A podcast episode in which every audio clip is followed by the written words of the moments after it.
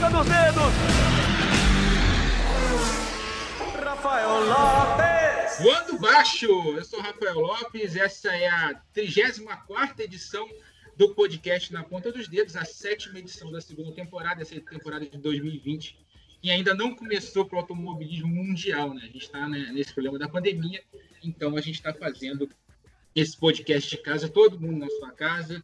Você que está aí ouvindo, fique em casa, a gente está trazendo uma opção para você se divertir, para você ter um entretenimento nessa pandemia aí, durante essa, esse tempo que você está fazendo lockdown em casa, tendo esse isolamento é, social. Hoje a gente tem dois convidados muito legais. A gente tem o Felipe Giacone, comentarista do Grupo Globo, que está aqui para a gente conversar bastante sobre corrida. Oi, Felipe, tudo bem? Como é que está aí a, o isolamento? Tudo jóia, Rafa. É, o isolamento tá chato, né, para todo mundo. A, a, a, vantagem é que a minha casa é dentro de um cartódromo, então para mim fica, pelo menos eu tenho desculpa para vir para o cartódromo e falar que eu estou dentro de casa. Exatamente. E a gente tem uma convidada muito especial, né? A mãe do ano do automobilismo brasileiro, a Bia Figueiredo, está de seis meses de gravidez aí, vai ter o um filhinho lá no meio de julho, né? Que é a previsão. Oi, Bia, tudo bem? Como é que tá a gravidez? Como é que tá rolando esse isolamento aí? Tudo bem, Rafa? Tudo bem, Felipe? Prazer estar com vocês. Bom, para mim, é, de alguma forma, tirando toda essa parte negativa, né, que é uma pandemia, todo esse problema, para mim tem sido uma sorte lascada, né, porque não estaria correndo de qualquer jeito. e nada está acontecendo. É, então, de alguma forma, eu estou curtindo muito a gravidez, né, todo o processo, pela calma e etc. É, mas só de ouvir o Felipe falar que ele tá dentro do cartódromo já dá uma saudade, dá uma acelerada, ou de sentir o cheirinho de gasolina, pelo menos, né? Mesmo que eu não estivesse correndo, a gente já tá dentro aí do, do circo, participando, enfim. É, é realmente uma, uma loucura que está acontecendo. Exatamente, Bia. E até aproveitando aqui, a gente daqui a pouco, lá mais para a parte final do programa, a gente vai falar sobre as notícias que pintaram na segunda-feira, né? O Fred Sabino do Globoesporte.com trouxe uma entrevista com o Carlos Coll, que é o CEO da Vicar, que organiza a Stock Car, é, falando sobre a mudança do calendário para esse ano, né? Algumas rodadas triplas, a gente vai falar um pouquinho mais para frente do programa. Nesse início, a gente vai conversar bastante com a Bia Figueiredo. Bia, como é que, só para a gente trazer aqui para o pessoal que está ouvindo aqui o podcast, como é que foi é, a descoberta, né? Você já estava meio que já, já tinha é, já estava grávida né? e você não sabia quando correr a última etapa da Stock Car e foi descobrir isso na, na corrida de Daytona, né? Quando você estava preparando para os treinos das 24 horas de Daytona. Como é que foi esse esse essa questão da gravidez ali? Como é que você descobriu? Como é que foi a preparação? Então, eu é, eu acabei dando uma chance, né? Eu Fábio, meu marido, a gente sempre quis ter filhos, né? E, e a, com uma carreira de piloto, a gente, atleta, né, sempre fica, putz, que hora é a hora boa de ter, ter filho? tem que parar um ano como mulher, não tem jeito, Deus fez assim, né? É, e eu sempre coloquei uma meta já sempre complicada para o Fábio. Olha, se você tiver que fazer filho, vai ter que fazer entre outubro e dezembro. Imagina, Felipe, colocar aí para a Alice, Alice te falar isso? É pressão, né? Meu, é, e aí, a gente não falou direito ainda prazer aqui, mas sabe que o meu eu calculei, viu, Bia? O meu é, também? para ter, por mais que tudo bem, eu não, eu não fiquei gordo. Mas. não teve que parar mas, de correr, né? É, é, o meu mais. O, o primeiro é, foi bate pronto. Foi na primeira tentativa, foi a primeira. Foi, foi na Deu certo, ele nasceu. Até a gente achou que ia demorar, e ele nasceu em outubro. E a Índia acabava em setembro na época. Então, é, no, fundo, deu certo. Então, a tua programação. Você errou uns dois meses? Quanto, quanto tempo você errou?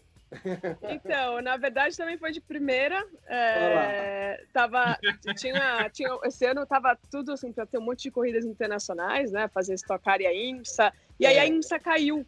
O patrocinador saiu lá da equipe e eu pensei, olha, com 34, estocar teoricamente né, é uma coisa que sempre vai estar tá aí, né? E enfim, eu acho que eu poderia talvez tentar e parar um ano e voltar e continuar mais alguns anos aí.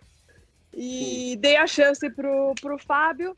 Aí voltou um outra, voltou a Lamborghini, me contratou para fazer Daytona, surgiu umas possibilidades de Le Mans, testei lá fora.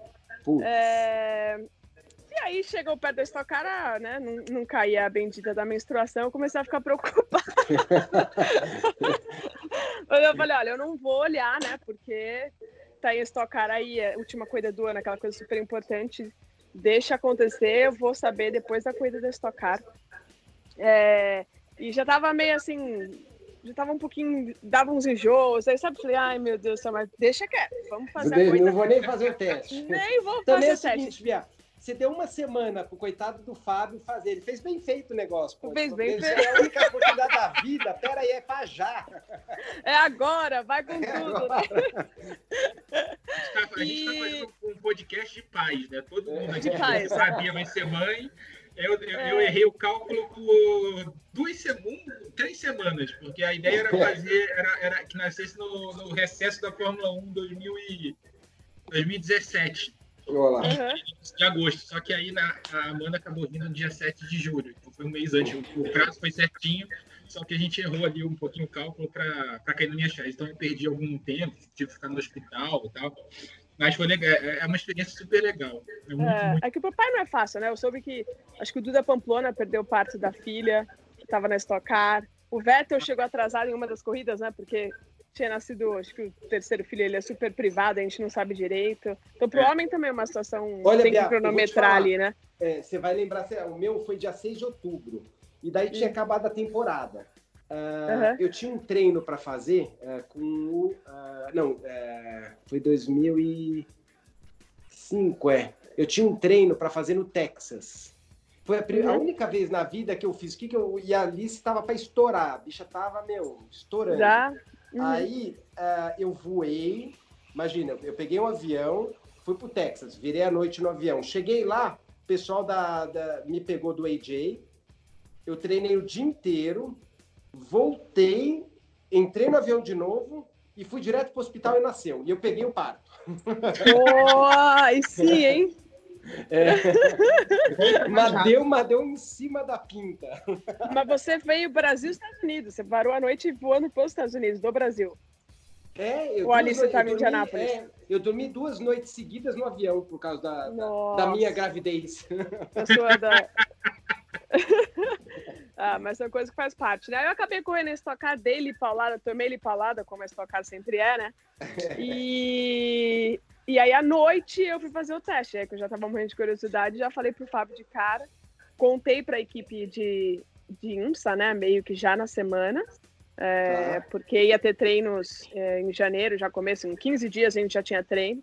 Então eles precisavam arrumar uma substituta. Eu acabei não contando para Ipiranga e a equipe da Stock Car, porque sempre tem muito risco até os três meses, né?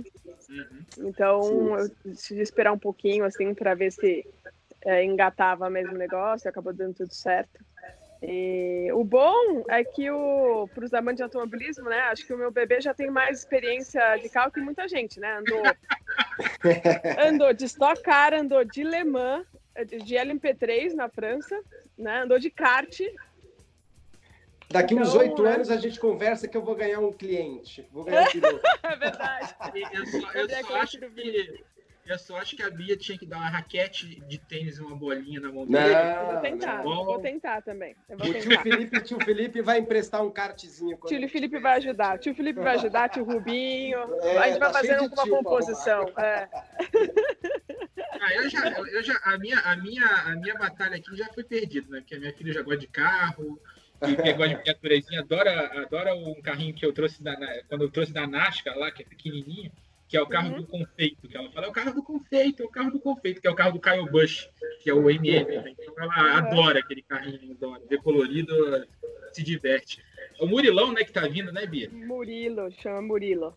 Ah, que legal. Com dois L's. Quer dizer, é pequena muralha em espanhol. Então tem que ser. Ou vai ser muito teimoso ou vai ser muito forte. Entendeu? É verdade. Ou os dois. Pode ser os dois, pode ser os dois. Os dois. O, fa- o fato é que sendo os dois vai dar trabalho. Vai dar trabalho. Pois é. Jeito. Olha, só pelas pauladas que ele me dá aqui na barriga por seis meses e meio, eu tô bem preocupada já. Vai ser- É um vai- alienzinho assim, ó, que mexe aqui, que meu Deus do céu. É, não, mas a idade é boa, né, Bia? Você tem 10 a menos, você é de 85, não é? Eu sou de 75. 85. Então não preciso falar a sua idade, né? Você tem 10 anos a menos É. que eu. A idade é boa pra filho. Vou te falar, acabei de fazer 35 aqui no meio dessa pandemia. É uma idade boa para ter bebê. É, eu também acho. Eu, legal. tive, eu tô com 36 agora aqui, eu só te adianto uma coisa, Bia. assim que fizer um ano, um ano e meio, vai ser tipo 300 km por hora dentro de casa, sabe? Vai é, acelerar, é, que é uma maravilha.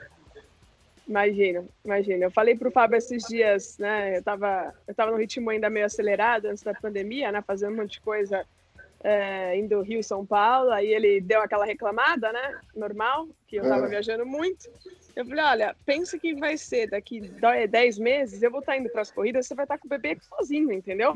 O bicho ficou branco. Ele ficou branco, ele falou, mas eu não estou preparado para isso. Eu falei, não me importa, é os três, quatro dias da minha carreira que você vai ter que se virar nos 30, eu não quero saber. Aí, cara, vai se preparando que essa vai, você vai ser o papaizão nessas horas, não vai ter jeito. E, e, diz que a avó, diz que a avó nessa hora. Total, né? Certeza socorrer. que ele vai fazer isso. a, a Bia que tá grávida e tal, e a gente sabe, ela, ela já estava programada para perder esse início, ela ia voltar em novembro, né? Que estava previsto para você voltar para correr na Stock Car. Exato. Mas é, ela ia perder esse início de temporada ali, ia voltar provavelmente nas últimas provas só do ano. Continuou com a previsão para voltar em novembro, o calendário está é, tá mantido, né? apesar das quatro primeiras corridas do ano terem sido mudadas de data, vão, vão ser rearranjadas ali dentro das datas que já estão previstas no fim do ano. É, mas a gente está aqui com a Bia, e a Bia é uma pioneira, né? Ela é a primeira mulher do mundo a vencer uma corrida de Fórmula Renault, é a primeira mulher do mundo a vencer uma corrida de Indy Light lá nos Estados Unidos, ganhou o oval também, tem uma guitarra né, de Nashville. Né, Nashville, né? Nashville, é, maravilhosa. Melhor troféu da, o melhor troféu da Índia, que, a guitarra é, de Nashville. É linda. E eu queria, Bia, que você falasse um pouquinho da tua experiência, você mulher no automobilismo, um meio super masculino, super machista muitas vezes. Como é que foi isso? Como é que foi tua carreira até agora? Ah, Rafa, eu, assim, é, para mim é um grande orgulho. Quando eu comecei no kart, eu era simples uma menina apaixonada por aquilo, né? Que tive muita sorte de ter pais que incentivaram, né? Não é, não é algo comum incentivar meninas no automobilismo, ainda mais nos anos 90, né? Que não tinha muito histórico. E, mas eu nem ligava, eu entrava lá na escolinha, os meninos olhavam feio para mim, né? Porque o que, que essa menina tá fazendo aqui? Mas nem ligava para isso e fui seguindo ali o meu sonho, o meu objetivo, né? É, quando a gente é pequeno, é, a gente acha que vai chegar na Fórmula 1, Fórmula Indy fácil, né? Então, já estava com aquilo na cabeça, mas a gente não tem noção das dificuldades, né? De todas as barreiras que precisam ser quebradas. E eu estive as minhas, muitas são iguaizinhas dos homens, outras são diferentes por ser mulher, né? É, mas eu acho que até hoje, assim, o, o balanço tem sido muito positivo, assim, né? Realizei meu sonho de chegar numa categoria top como a Indy, estou na Stock Car, que é a maior categoria nacional, tive vitórias né, aí, disputa de campeonatos de títulos muito importantes. É, e estamos, enfim, na luta, ainda acho que tem um pouco ainda de carreira para seguir, ainda mais na, na Stock Car, né, que é um caroço aqui no, no meu sapato, né, que as coisas não se encaixaram como eu gostaria até hoje. Mas tem um novo carro aí, um, né, é uma nova oportunidade para eu tentar me adaptar e voltar a lutar por vitórias né, e títulos, como eu fiz na maioria das vezes na minha carreira. Né? Felipe Jaconi. É, eu acho que, o, é, inclusive, desse carro aí, eu tive a oportunidade de. É, para até fazer uma, uma, uma, gravação que eu acho que ainda vai para o ar, se Deus quiser, vai, né, agora vai, da, vai, primeira vai. corrida. Eu andei com as duas marcas, mas daquele jeito, né? São carros que está é, com um setup não acerto super básico, obviamente as equipes não põem o que tem de bom, mas é, eu acho que toda a receita né, do carro, o carro ficou bem mais alto do chão, se eu não me engano são 7 centímetros, 5 centímetros. É, mais pesado também, mais né? Alto, por isso mais pesado, que... vai, vai balançar mais, né? Ele vai... É, é um carro que, é, é assim, é, em termos de performance, deu um passo para trás, mas em termos de categoria, como a identificação de marca e tudo, deu dois passos para frente, né? Sim, sim, com Mas certeza. eu acho que o acerto básico é, vai, é, vai embora, acredito eu, né? Porque uhum. vai ter que se mudar, né? O Stock já é, como a Bia falou, já é muito competitivo, é tudo igual para todo mundo, só que a diferença dos carros é muito grande. Quando você fala, mas como é que é tudo igual para todo mundo e é tão grande a diferença? Eu falo isso porque eu já tive a oportunidade de, assim que começou a estocar, eu andar em todos os carros para fazer o shakedown em 30 carros. E eu via uhum. que o acerto, né? Assim, eu, é, é, tem gente que é só você mexer no reiki, na época podia mexer em mola, hoje em dia não mais, é, não mais, mas uh, as equipes uh, e as artimanhas que eles têm para chegando naquele, naquele pente fino acaba deixando um carro muito diferente do outro. E um errinho que, né, uma tendência que fala, ó, começou a sair de frente, começou a sair traseira a mais do que deveria, que às vezes é, é nem milímetros, é coisas de décimos de milímetro, você acaba já criando uma tendência de sair muito de frente, muito traseira, aquilo vai piorando conforme o pneu vai se desgastando. Então, acho que pode ser, né, Bia? Talvez um, uh, uma zerada geral para todo mundo. Aí vai trazer um acerto que, uh, que a gente pode ter uh, boas surpresas aí na, na Exato, categoria. mudanças, né? E vai ter, acho que vai evoluir muito do que você andou em poucas etapas, né? Exato, é... com, certeza, com certeza. Então, hoje o Stock Car está num nível profissional muito bom e não tem nenhum bobo ali, então. Não. Mas vai ser interessante, acaba mudando, né? Começando do zero ali para todo é, mundo. É e são novas oportunidades que, que se criam, né? Então, estou é, curiosa, né? Curtindo a gravidez aqui, mas pelo menos fisicamente, simulador, tenho andado, ve, tenho visto os vídeos aí do passado também, tudo para manter a cabeça focada, né? Quando voltar tem que estar tá no, no timing ali, não tem brincadeira. E você está torcendo para a pandemia ir embora, mas não com tanta pressa também. Se atrasar um pouquinho, se atrasar um pouquinho mais, não tem problema. Tem se problema. acabar em janeiro, fevereiro, tá tudo certo, né? Eu confesso assim que quando a primeira o adiamento da corrida dupla, eu fiquei muito feliz, né? Porque pô, corrida dupla é uma coisa legal, eu tinha planos é. para convidar uma pessoa bacana, e, né? Mas aí quando você começa a ver o desespero das equipes, né? O quanto isso pode movimentar é, financeiramente negativamente as, as equipes, é, você começa, pô, alguns mecânicos da equipe Matheus tiveram que ser mandados embora. Isso para mim corta o coração, tipo, é um negócio que, né, eu preferia que tivesse acontecendo no campeonato para todo mundo ter, né, a tranquilidade, o trabalho. Sim, sim. Sendo muito egoísta com o piloto, que a gente sabe né, que ele no fundo é, é um motivo para mim de comemoração, de muita sorte, né? Porque sim. eu vou ter bebê em julho, vai começar o campeonato praticamente em julho. É. Mas para o nosso automobilismo é muito uma situação muito difícil, né? Muito complicada é. e então agora na torcida, né? Anunciaram agora o calendário, um calendário, né? Que eles pretendem cumprir, é, que vai começar 28 de junho, se eu não me engano. Então torcer para que realmente aconteça para as coisas começarem a fluir novamente. Era onde eu ia chegar, era onde eu ia chegar agora. A gente tem uma, o Carlos Paulo falou na segunda-feira para o Globoesporte.com, entrevista ao Fred Sabino, meu amigo Fred Sabino, é, sobre a, as mudanças que ele vai fazer para essa temporada, né?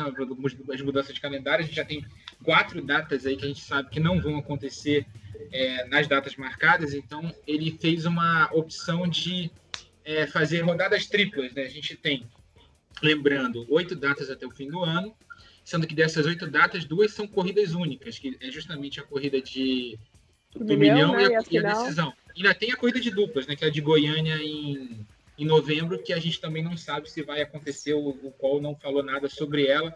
É, em teoria estava marcada para novembro, mas a gente não sabe. De qualquer forma, seriam três datas únicas, a corrida do milhão de duplas e a decisão, e as outras cinco datas com rodadas duplas, sendo que dessas cinco datas, quatro rodadas triplas. Né? Então, como é que funcionaria o esquema? Um treino classificatório no sábado pela manhã, uma corrida no sábado à tarde o resultado da corrida de sábado à tarde define o grid da corrida de, de domingo de manhã, né? A primeira corrida de domingo. E aí uhum. a corrida de 2 de domingo é o esquema de sempre, invertem os 10 primeiros colocados, como a gente teve nos últimos anos da Stock Car.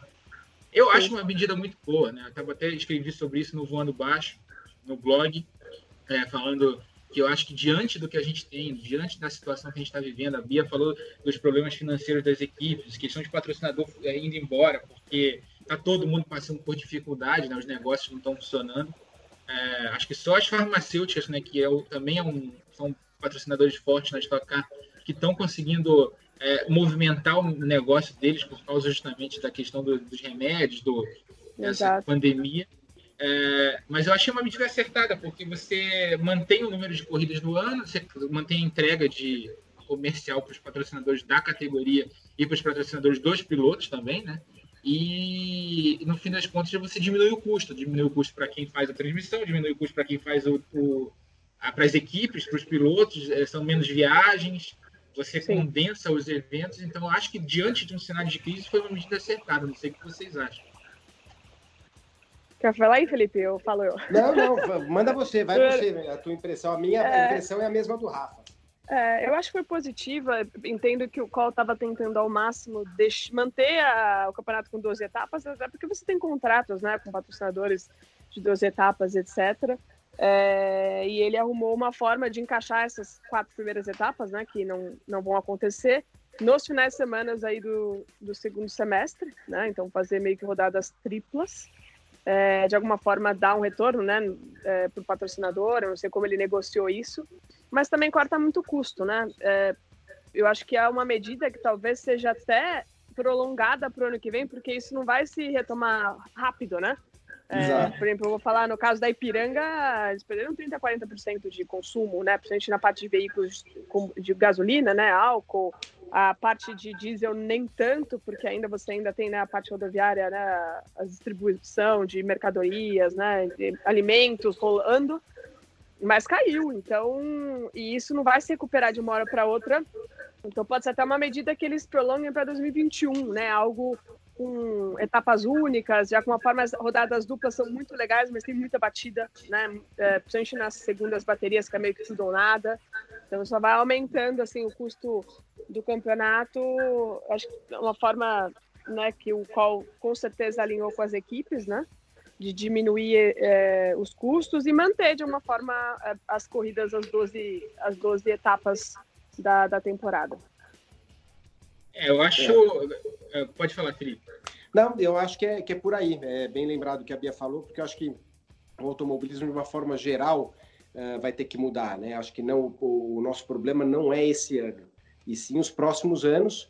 Uh, acho que a, que a Stock Car está num valor hoje a ser comercializada muito acima do que deveria, e ela está sendo comercializada a esse valor porque estão pagando, mas eu acho que isso aí Uh, e o, né, o, semana passada eu conversei até com o Carlos Coll sobre um pouco de truck para ver o que ele estava achando e a gente comentou um pouco sobre isso. Ele está super uh, nesse sentido, tentando né, fazer alguma coisa para uh, para tentar tirar um custo. Hoje, né, o valor que, é, que acabou sendo, e não tem, um, não tem um culpado, né? Acho que o culpado, obviamente, a categoria é um sucesso, dá um retorno, tem os melhores pilotos do, né, do Brasil e tal entre as categorias mais disputadas uh, do mundo. A gente sabe isso por, pela uh, é só pegar as classificações e dar uma olhada, você vê que é difícil de achar em circuito misto uma categoria tão disputada como essa.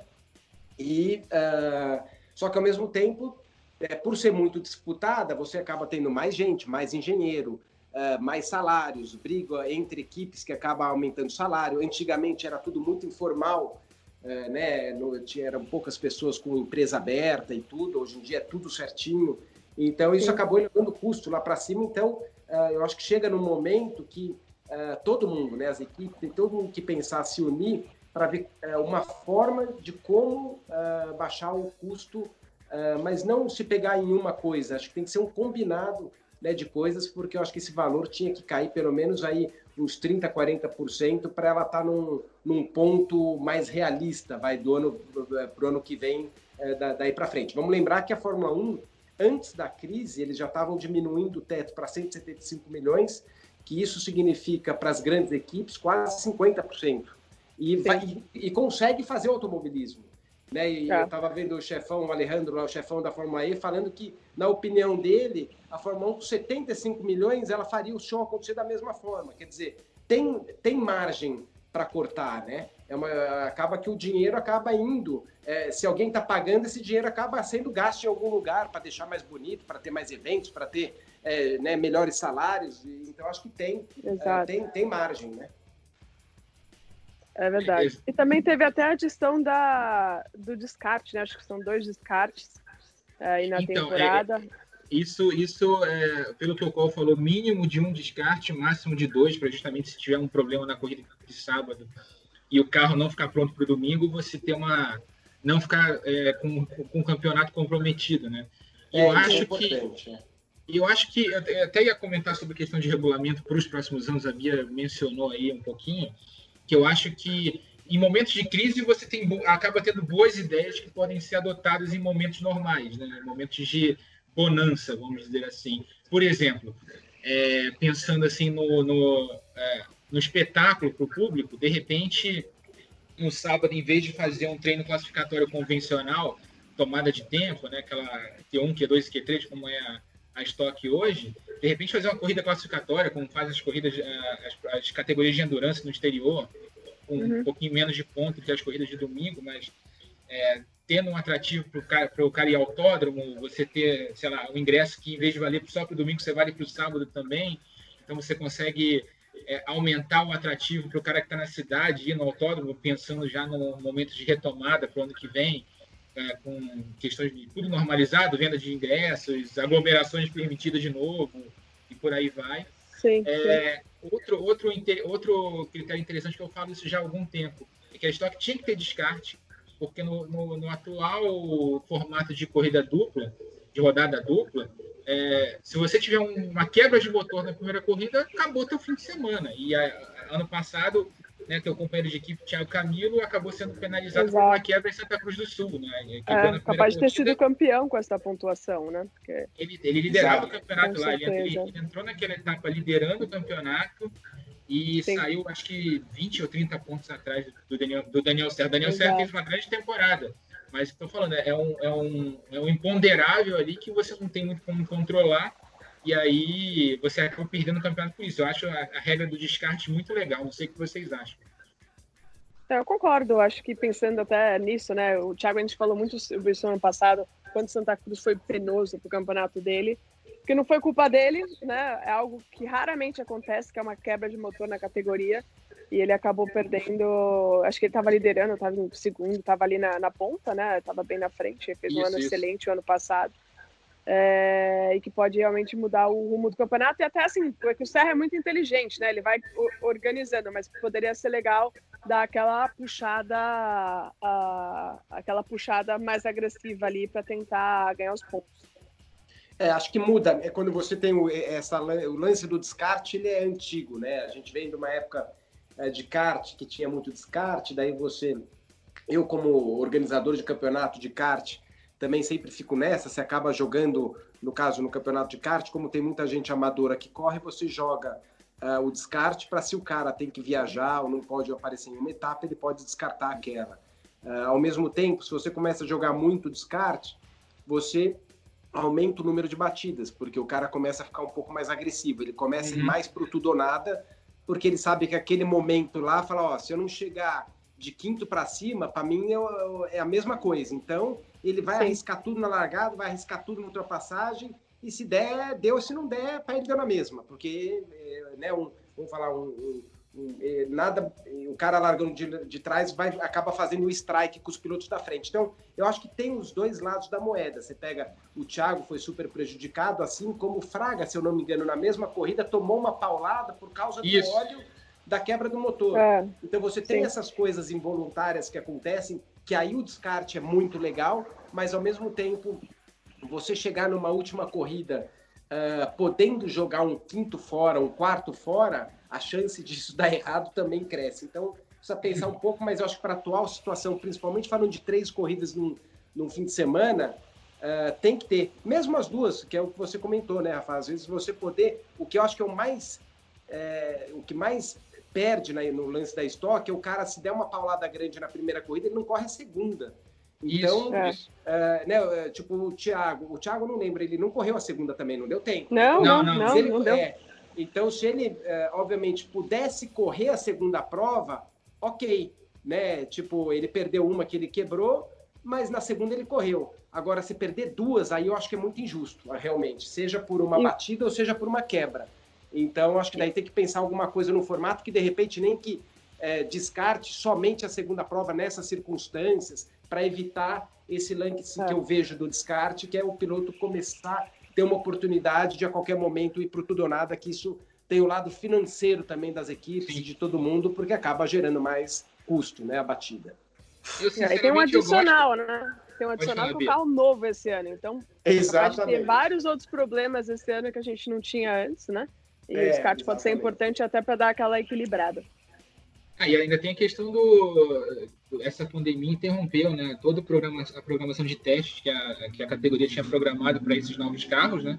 É, vai ter um shakedown antes da primeira corrida do ano, que está programado para o dia 28 de junho lá no Velocitar, mas obviamente pendente de, diante da crise de sanitária que a gente vive, né? Nesse momento está marcado para 28 de junho. A categoria acredita que vai poder fazer a categoria, a prova, nem que seja com portões fechados, mas a gente tem, obviamente, essa questão que a gente vive da pandemia. Sobre a questão do descarte, eu acho, eu concordo com o Felipe, acho que é isso aí. Acho que a gente, Felipe, vai ter um trabalho gigante na transmissão para fazer cálculo com descarte, vai ser animado ali o Sim, do ano. É verdade. Mas a, ao mesmo tempo eu gosto do formato que a, que a Porsche Cup tem, né? Que a Porsche Cup você descarta acho que dois resultados ao longo da temporada, mas se você for desclassificado ou tomar uma punição esportiva, você não pode descartar aquele resultado.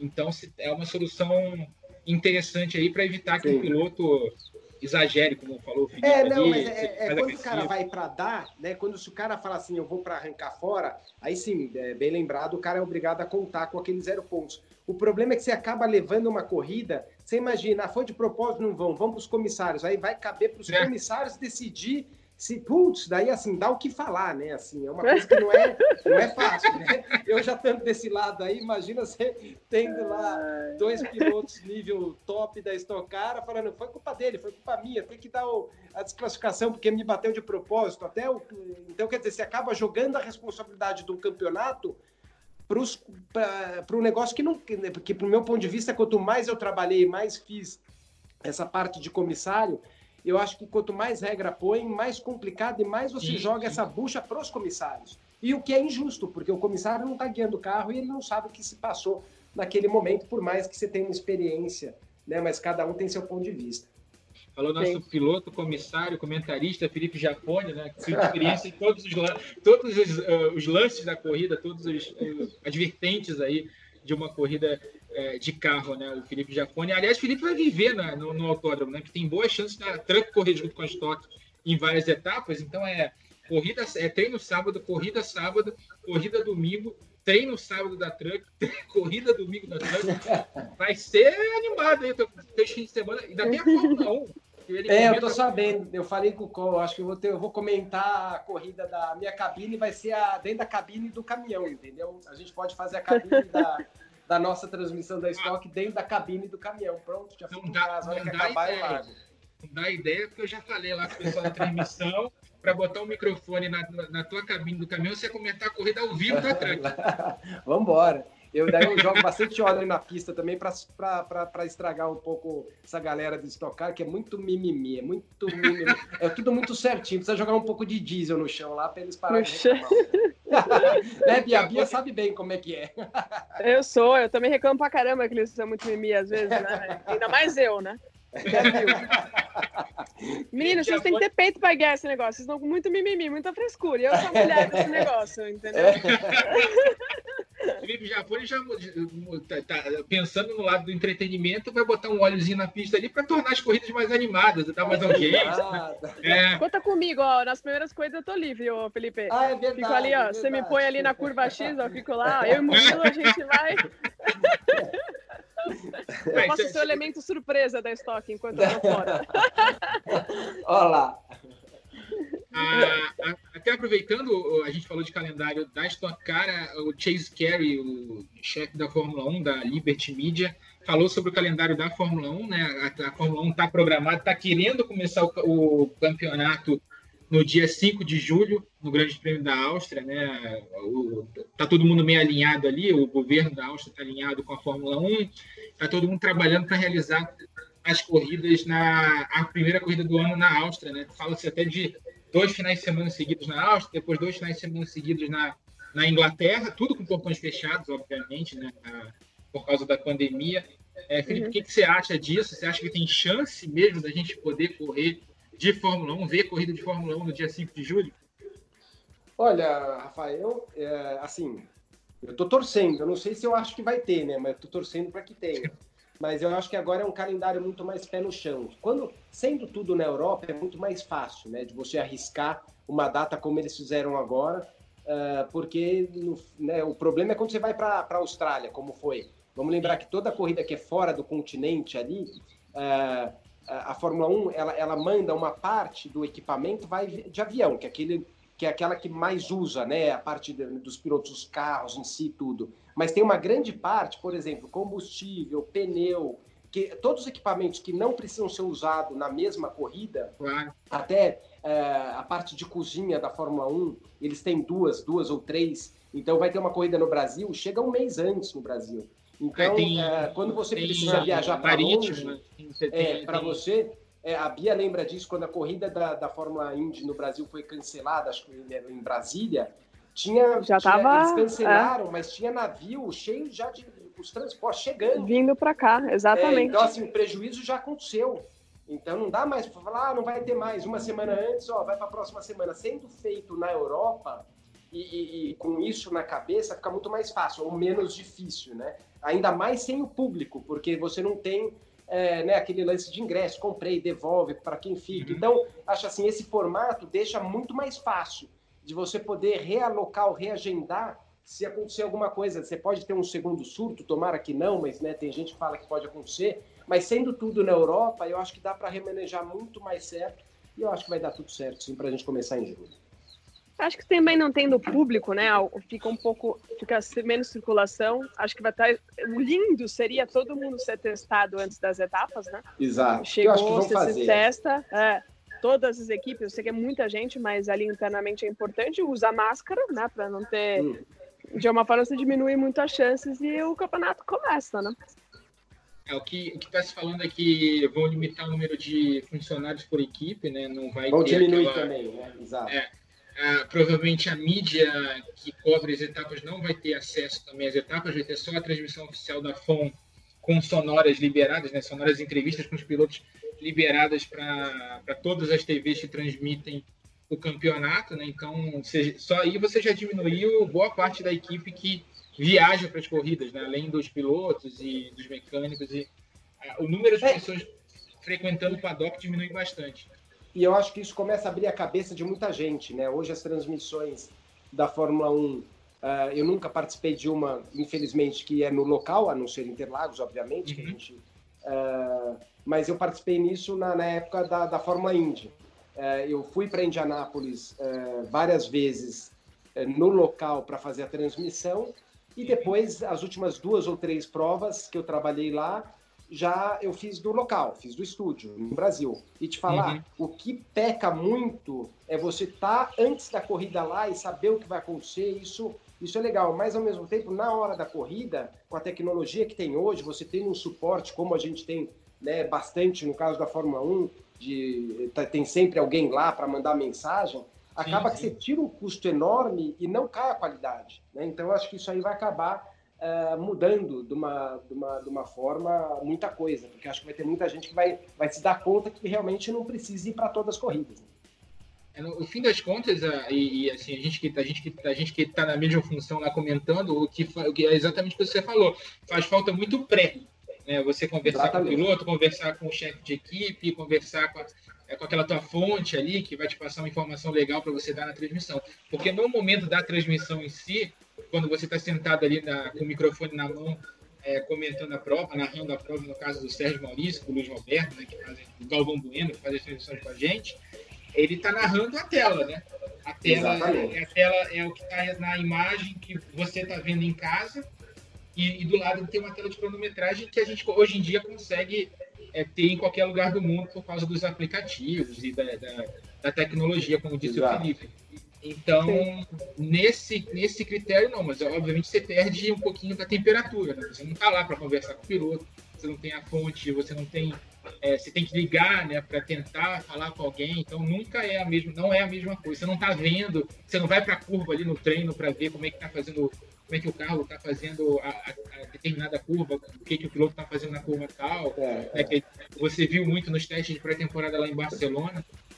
Então, é, é, é, diminui um pouquinho, mas obviamente no momento da transmissão em si, hoje você tem tecnologia para fazer a transmissão off-tube com a mesma qualidade que você faz na em loco, né? No- Exato, exato. mas é isso, até é, a crise ca- causando adaptações aí de vários lugares do mundo. Por exemplo, as TVs europeias fazem todas as corridas da Fórmula 1 em loco, né? No caso da Sky Sports inglesa, né, que é a TV hoje que tem a maior cobertura no mundo, tem, tem uma equipe monstruosa né, nas etapas. Então, é, quando eu ficava lá na Inglaterra, os Estados Unidos, era uma hora antes da corrida começar, eles estavam lá fazendo os bastidores todos, né? Você já entrava na corrida com, com uma outra dimensão, né? Detalhamento Exato. do que estava rolando. É muito legal. Eu quero ver como essas TVs que fazem tanto tempo, né, e que tem uma cobertura tão grande com o pessoal em loco, vão se virar nessa, é, né, nessa nova realidade. A gente já está meio que acostumado, que a gente já faz dessa forma já há algum, algum tempo. Então acho que bom, a gente vai tirar de letra. A gente só provavelmente não vai ter as informações do Jaime que, e da Mariana ou, e do Marcelo Correge, que são os repórteres nessas primeiras corridas, por causa da, da restrição né, que vai ter. Mas será que eles não vão liberar o, uma, uma pessoa por, por transmissão para estar tá É porque o problema é que não é uma pessoa, né? Você precisa de no caso de uma equipe mínima, você precisa de duas pessoas. Por, Sim, né? É que eu estava imaginando, Rafa, por exemplo, no, vai no nosso caso, a uhum. Globo uh, normalmente no passado mandava a galera toda. Sim, sim. Nesses últimos anos, tá? Você tem lá, vai, vamos falar, umas quatro pessoas, cinco pessoas. Se todo ah, mundo fizesse isso. São três. Toda... Nossa equipe Oi? tem três hoje. Nossa três, equipe tem três. É. É, cinegra... é o produtor, cinegrafista e o repórter. Mas então, se todo mundo tivesse isso, é, fosse, se todo o país é, pudesse é, ter só o apoio de, de pitch, vai, que é o que a Mariana faz, uhum, que, uhum. eles fazem, o resto fica, fica na TV, faz a, a, mesma transmissão que a gente faz. Daí não precisaria, obviamente, tirar, é, né, para quem vai estar tá em casa, vai ver a pessoa da TV lá, pegando as informações, falando com os pilotos e pegando toda a informação, e, e para realmente a qualidade não cair. O que eu acho que não vejo necessidade para essas três corridas é realmente estar tá com a estrutura toda do pessoal da Europa dentro da pista e pode estar tá cada um no, no estúdio. Né? É, eu, eu, concordo com você, acho que é isso aí. Só que, que a, a, gente só tem que ver a restrição que cada país vai fazer de, é. em termos de número de eu acho nesse primeiro momento o foco vai ser total saúde, entendeu? Talvez eles restringam ao máximo. Porque você imagina, Felipe, chega assim, por mais que você pegue equipes pequenas, aí um repórter uhum. pegou Covid na corrida. Aí volta toda aquela discussão, né? Na verdade, Trava o ápice, o ápice do GP da Austrália foi quando o mecânico da McLaren foi descoberto com o Covid. Exato, Aí a McLaren exato. já se retirou e já meio que Puxou chamou todo mundo para puxar, né?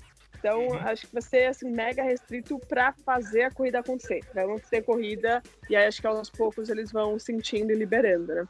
É, e só, é só para encerrar o tema Fórmula 1, a gente está já indo para a reta final do podcast, né? Já estamos com quase 40 minutos de podcast.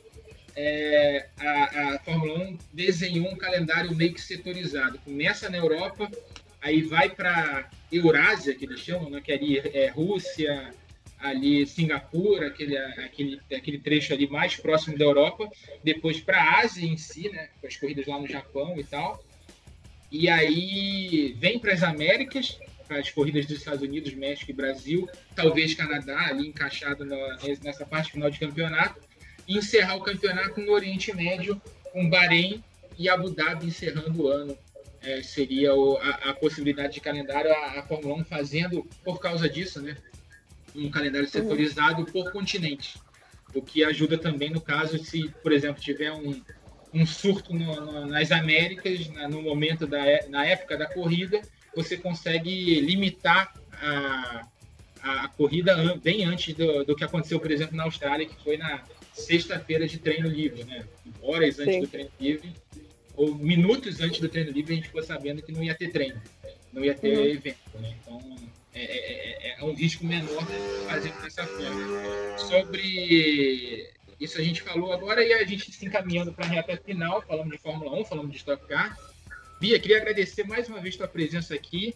É, sei que você faz um trabalho muito importante. Você tem né, trabalha como coach da Antonella Bassani também, que está no kart, né? Dá sempre força para essas meninas que estão começando no esporte. Qual a dica e qual o conselho que você dá para essas meninas que estão começando no esporte? Acho que assim, é, já é, é, difícil encontrar meninas que gostem de velocidade, né? E de automobilismo. É, às vezes as que gostam não têm um apoio familiar e tem essa parte financeira que limita muita gente, né?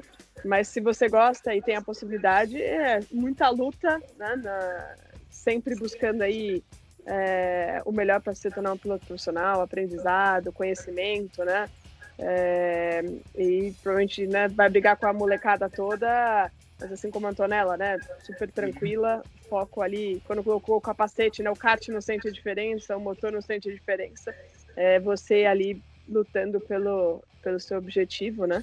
E a gente vê já no histórico que são muito poucas mulheres, mas muitas tiveram sucesso aí no automobilismo, então é, é completamente possível. E eu fico na torcida, óbvio, né, para ter mais meninas. Vejo cada vez mais no kart mais meninos, que me alegra muito, né? Isso ajuda aquele funil, né, a ter mais chances de meninas é, com talento chegando em categorias top mundiais. Obrigado, Bia, de novo. Que você tenha muita saúde aí até o nascimento do Murilo, que continue tudo muito bem, acompanhe esse, esse pré-natal aí complicado por causa dessa pandemia. A gente deseja muita sorte, muita saúde para o Murilo aí, que está vindo ao mundo na, no fim de julho, né? Provavelmente. Fim de julho, exatamente. Obrigadão, Rafa. Bom falar com você. Felipe também. Se cuidem vocês também, né? Logo, logo a gente está junto aí nos autódromos. Filipão, obrigado mais uma vez aí, mais um podcast legal, a gente comentando sobre vários assuntos aí do esporte. Valeu, Rafa, Bia. Uh, só para lembrar também, uh, falar um pouco da Bia, que ela, uh, essa parte que ela está presente, né, liderando, encabeçando as mulheres no próprio no, kart, sempre com a mulherada, mesmo do kart amador que seja. hoje a FIA está trabalhando muito nesse sentido, né, Bia, de de estar tá direcionando, direcionando e tendo cada vez mais mulheres, apoiando mais mulheres. E a Bia é daquela que é, me ajuda muito, né? Ela sabe que a gente trabalha junto numa associação de pilotos, ela sabe o quanto difícil é. Então eu sempre vi na Bia um, é, é, você tem dois, dois tipos de pilotos, né? Aquele que é piloto puro é, e não quer saber do resto, e você tem aquele piloto puro também, é, mas que abrace. E eu acho que hoje para você ser um bom piloto você precisa ser é, você precisa ser completo na parte comercial, na parte de entregar muito mais do que só um fim de semana de corrida. E acho que a Bia está nesse seleto grupo, por isso que está também numa categoria com um grande patrocinador e, e tomara a Bia continue assim, como sempre. Quando parar de correr também vai, tá, vai ter muito trabalho para ela, porque ela trabalha para caramba. E, e, e, e daí daqui uns oito anos a gente põe o Murilinho para andar de kart, está tudo certo. É verdade. Tem tanta coisa legal pra fazer no automobilismo, né, Felipe? Você, assim como eu, a gente é meio, né? A gente não entende algumas coisas e vai para cima e vamos tentar melhorar. E a gente gostaria que todos os pilotos fossem assim, ia ser muito é. melhor.